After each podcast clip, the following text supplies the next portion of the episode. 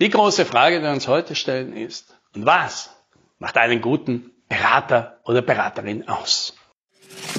Hallo und herzlich willkommen bei 10 Minuten Umsatzsprung, dem Podcast für IT-Unternehmen, bei dem es um Wachstum, Vertrieb und Marketing geht.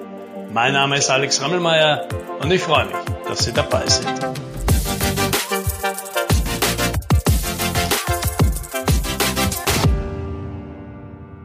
Bevor wir zum Podcast kommen, noch eine kurze Ankündigung. Unser Value Selling Bootcamp startet eine Woche später. Die gute Nachricht ist, es gibt noch diese Woche nächste Woche, um sich einen Platz zu ergattern inmitten der ganzen anderen tollen IT-Unternehmer, die da gemeinsam dran arbeiten.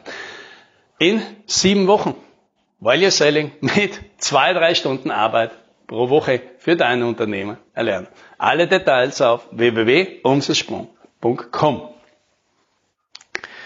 Irgendwann mal, sicher schon, glaube ich, 15 Jahre her oder so, hat mich meine Cousine hier in Wien besucht. Und da haben wir alles Mögliche gemacht, ja. Und offensichtlich war das auch ein gutes Erlebnis für sie, denn auch heute sprechen wir immer wieder über dieses Wochenende, was wir da denn nicht alles Verrücktes gemacht haben. Und eine der Sachen, die wir gemacht haben, ist, wir haben uns einen Film angeschaut im Kino. Und zwar The Beautiful Mind.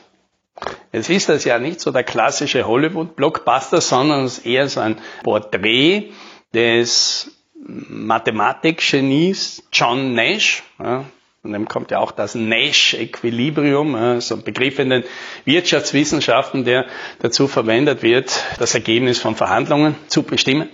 Und in diesem Film geht es jetzt eben um diese Geschichte des John Nash, der ja, Genie und Wahnsinn wieder nahe beieinander waren, war sehr schizophren.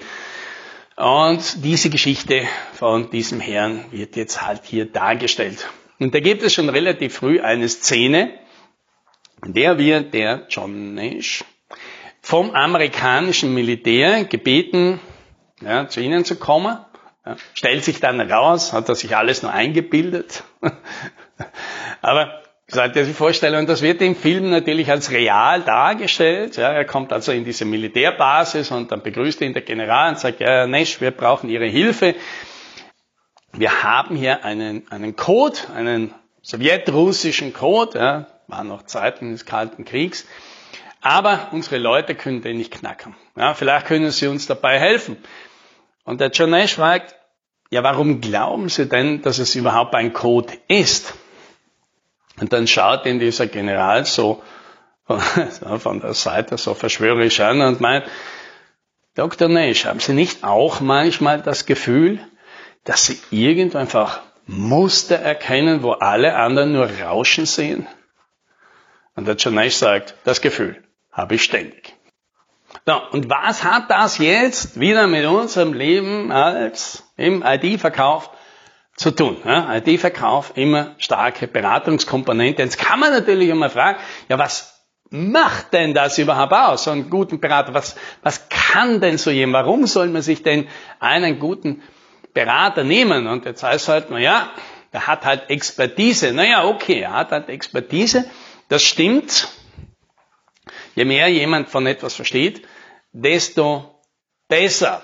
Ja, das kapieren wir noch. Aber da würde ich jetzt sagen, ja, das ist wahrscheinlich schon eine nötige Voraussetzung, aber reicht das? Weil wir kennen natürlich sehr viele Leute, die sind sehr klug, ja, die wissen extrem viel von ihrem Fach, sind aber trotzdem nicht in der Lage, guter Berater zu sein.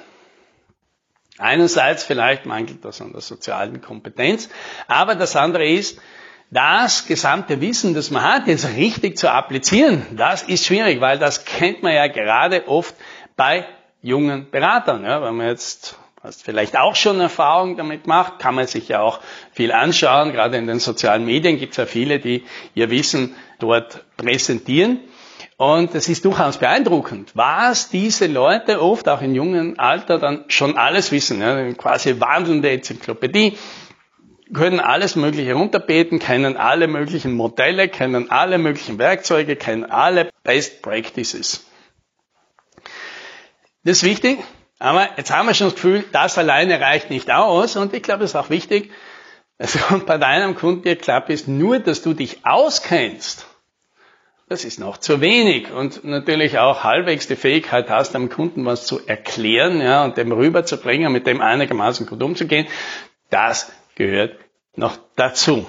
So, eine zweite wichtige Fähigkeit ist natürlich irgendwo der Blick von außen. Ja, gut, darauf braucht man sich nichts einbilden, aber ohne den geht's halt nicht. Ja. Das erkennen ja auch tatsächlich viele, ja, die zu mir zum Beispiel kommen und sagen, ich brauche mal den Blick von außen. Mich ärgert das auch, dass ich mir selber nicht helfen kann, weil ich natürlich das gleiche Problem habe. Ja, wer in so einer Flasche sitzt, der kann natürlich sein Etikett nicht lesen. Deswegen brauche ich halt jemanden von außen und das ist einerseits eine schlechte Nachricht, weil das heißt natürlich, ich kann mir selber nicht helfen. Auf der anderen Seite ist eine gute Nachricht, weil das entschuldigt natürlich auch umgekehrt, warum man sich selbst nicht helfen kann und man kann nichts dafür.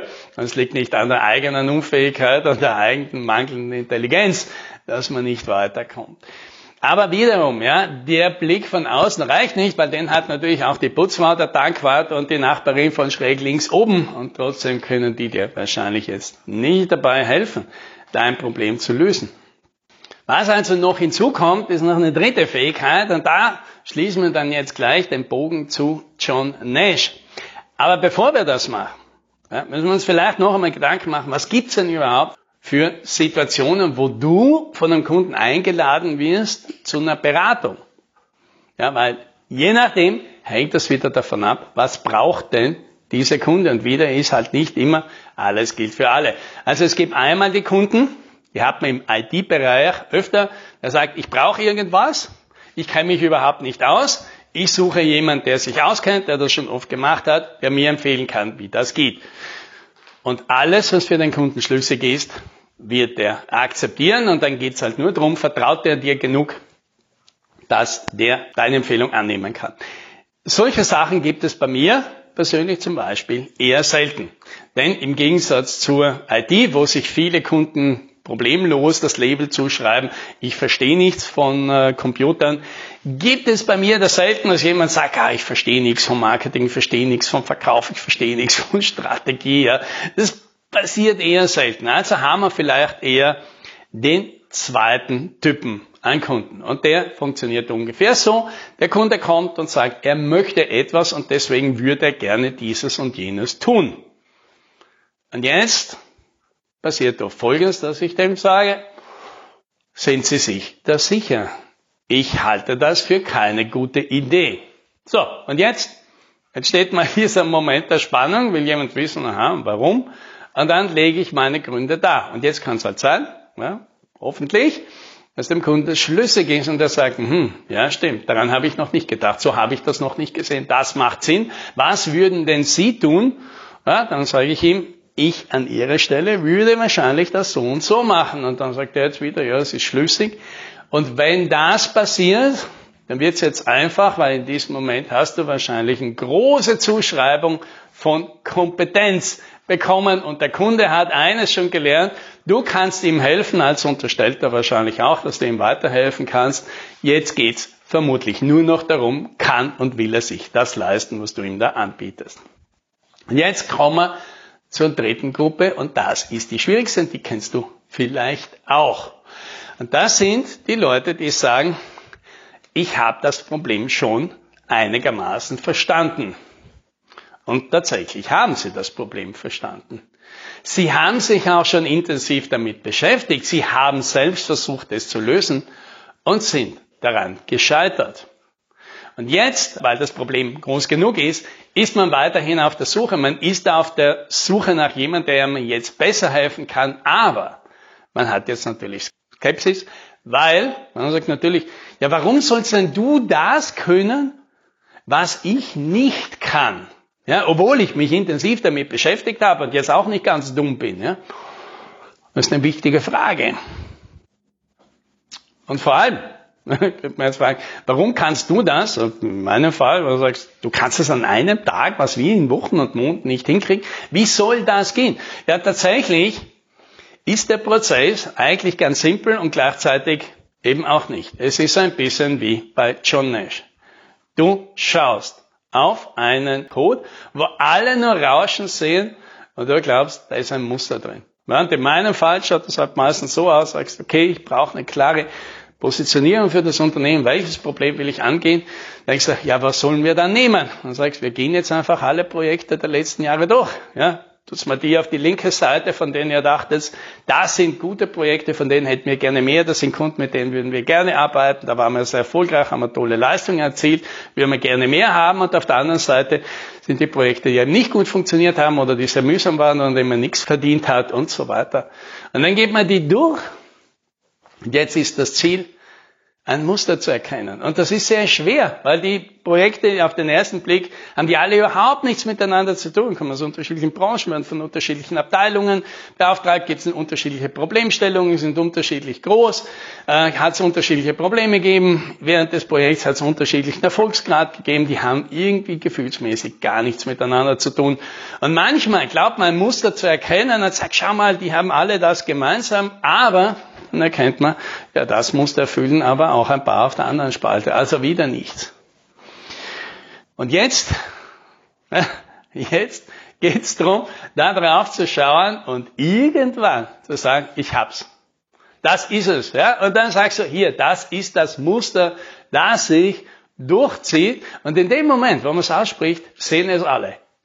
Und in dem Moment kann man es nicht mehr nicht sehen. Das ist wie beim Zaubertrick. Ja? Du schaust dazu und denkst, bitte, wie geht das? Das ist eine Magie, das, das ist unmöglich. Und dann erklärt dir die andere Person, wie der Trick geht.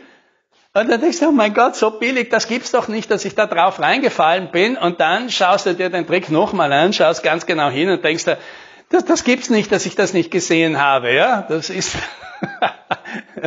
die Engländer haben einen guten Begriff, ja, hidden in plain sight. Ja, also im, im offenen Blickfeld versteckt. Ja, und darum geht's. Ja, diese Muster zu erkennen. Das ist, glaube ich, das, was die meisten unter diesem, diesem vagen Begriff, ich habe Erfahrung tatsächlich meinen, weil Erfahrung hat tatsächlich nicht viel damit zu tun, wie lange ich etwas schon tue, weil der Kurt Tucholsky wusste das auch schon. Ja? Man kann die Dinge auch 20 Jahre lang schlecht machen.